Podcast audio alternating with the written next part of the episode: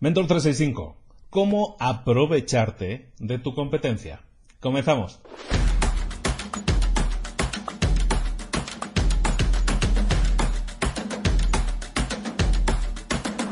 Muy buenas, pues ya estamos por aquí de nuevo en el, en el, set, en el estudio de grabación normal de libros para emprendedores, aquí en mi casa. Y bueno, con alguna novedad, alguna incorporación, aquí tenemos el botoncito de YouTube, perfecto, ya lo tenemos todo ya como parte de la familia. Bienvenido, muchísimas gracias por todos los comentarios y por todo el cariño que he recibido en este día, ha sido, ha sido fantástico. ¿Vamos a por el millón? Sí, vamos a por el millón. Con paciencia, poquito a poco, sumando cada día. Para eso ya sabes, suscríbete y no te pierdas ni un solo vídeo. Vamos con lo de hoy. Estamos hablando de cómo aprovecharnos de nuestra competencia. ¿Por qué?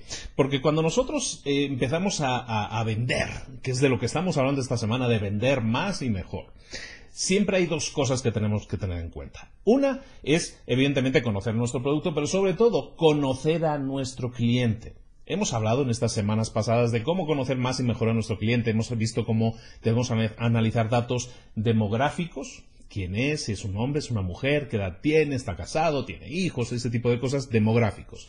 Los datos psicográficos, que es un poco entender cómo piensa, es probablemente mucho más importante porque se trata de entender cuáles son sus problemas, cuáles son sus miedos, cuáles son sus, eh, sus, sueños. Ese tipo de cosas son los datos que se llaman psicográficos. Están luego los datos etnográficos que también hemos dicho que es, es interesante incorporar. ¿Por qué? Porque tienen que ver con nuestro producto o servicio y cómo esa persona lo está integrando en su vida, cómo lo utiliza para solucionar ese problema o qué problema está utilizando, para qué problema o para qué solución de problema está buscando utilizar nuestro producto o servicio. Entender todas esas cosas nos permite tener una visión de nuestro cliente, eso está claro. Pero además de eso, tenemos que conocer, y eso es muy importante y no se comenta lo suficiente probablemente, es que tenemos que analizar a nuestra competencia. Tenemos que entender contra quién estamos compitiendo. Quizás sea algo muy latino, eh, pero en otros países no pasa tanto. La envidia eh, cuando nosotros vemos a alguien que es nuestra competencia y vemos que le va bien, inmediatamente empezamos a echar pestes y a hablar mal de esa persona. todo es malo, todo es malo, ¿no? Y eso es como muy nuestro, es muy latino también, pero bueno, está en todas las culturas, es muy humano, ¿no? De alguna manera. Eh, lo que tenemos que buscar es eliminar ese comportamiento en nuestra vida porque lo bueno es admirar a las personas a las que le va bien. ¿En qué sentido admirar? No elevarlas en un altar, pero sí analizar qué es lo que están haciendo bien cuando a alguien de nuestra competencia le está yendo bien, es que está haciendo cosas bien. Si perdemos el tiempo, porque es perder el tiempo, criticándolo, nos vamos a perder la oportunidad de analizarlo y entender qué cosas está haciendo bien. Y eso es de lo que vamos a hablar ahora, cómo analizar a nuestra competencia.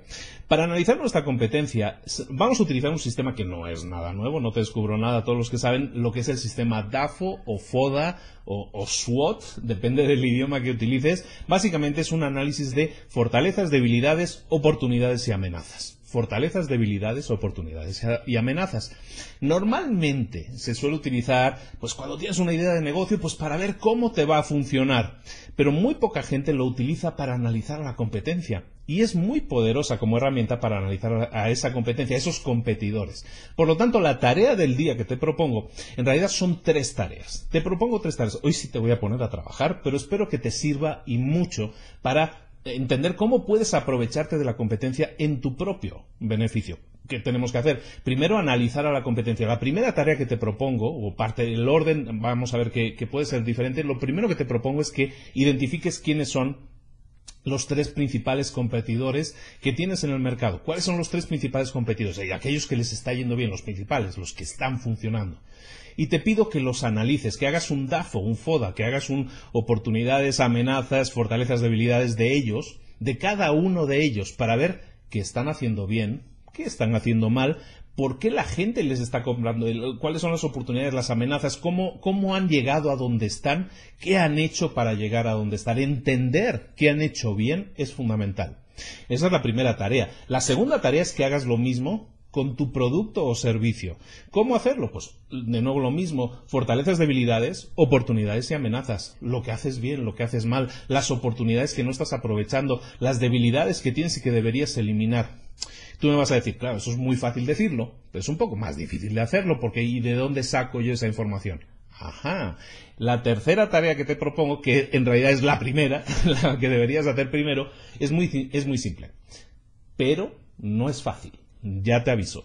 Se trata de que hables con la gente. Lo hemos dicho constantemente. Tienes que hablar con la gente, tienes que hablar con las personas que, que son tus clientes o que no son tus clientes, pero podrían llegar a serlo o, pudieran, o pudieran haber llegado a serlo, pero no lo han sido. Lo que te propongo como tercera tarea, que en realidad es la primera, es que hagas una encuesta. Es una encuesta que tiene dos partes. Primera parte de la encuesta, localiza a las 10 últimas personas que te han comprado.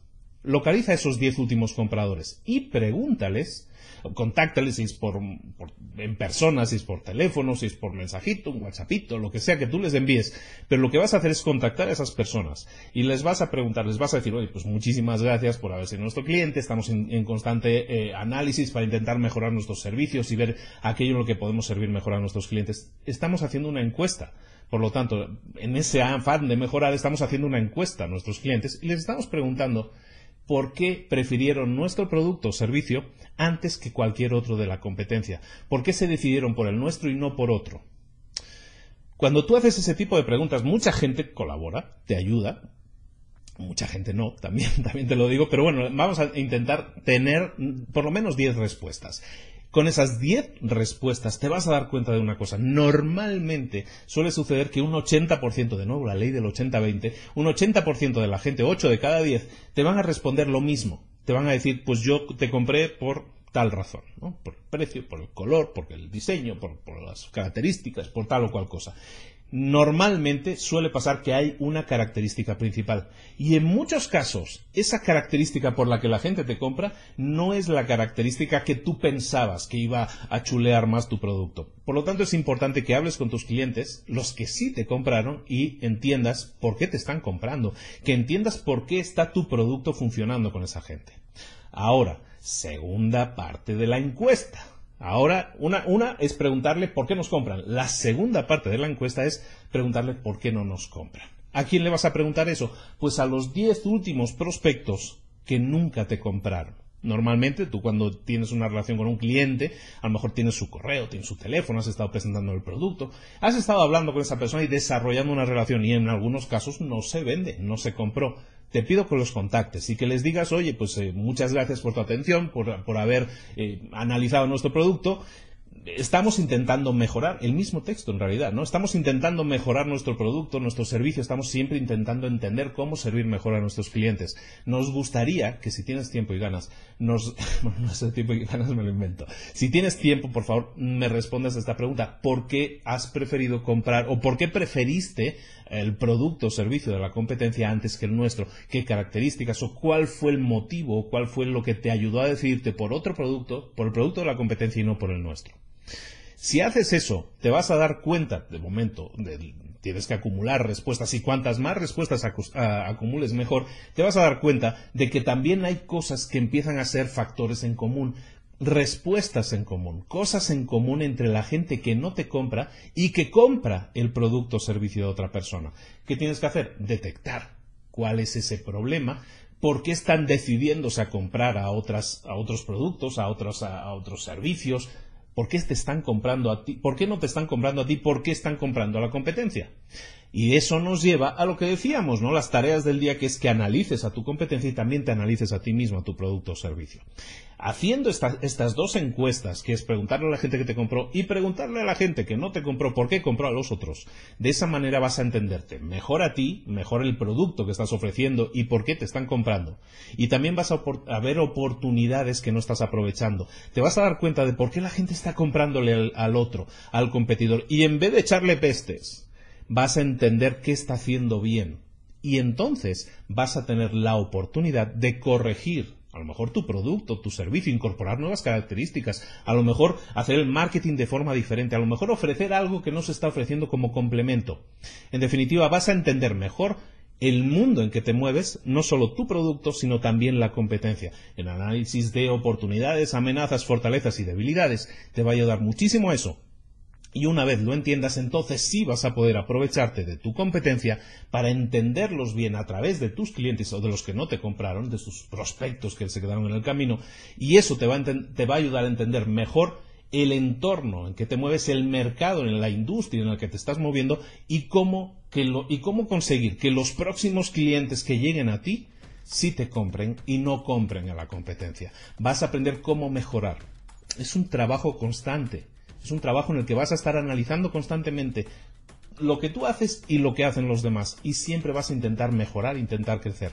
La única forma de hacerlo con una precisión mucho más alta, con un resultado mucho más alto, es hablando con tus clientes, hablando, entendiendo por qué compran, por qué no compran, y eso te va a ayudar a mejorar y estar siempre mejorando. Tus ventas se van a beneficiar mucho. Hablamos esta semana, los días pasados, del embudo de ventas, ¿no? Y estamos hablando de que a veces haciendo un pequeño ajuste, a lo mejor en el producto, a lo mejor en el forma, la forma en que estamos vendiendo, a lo mejor en nuestro marketing, ese pequeño ajuste hace que el flujo de ventas aumente automáticamente. Entonces es importantísimo que mantengas esa relación con el cliente, que hables lo máximo posible con ellos y que obtengas más y mejores respuestas para así obtener más y mejores resultados.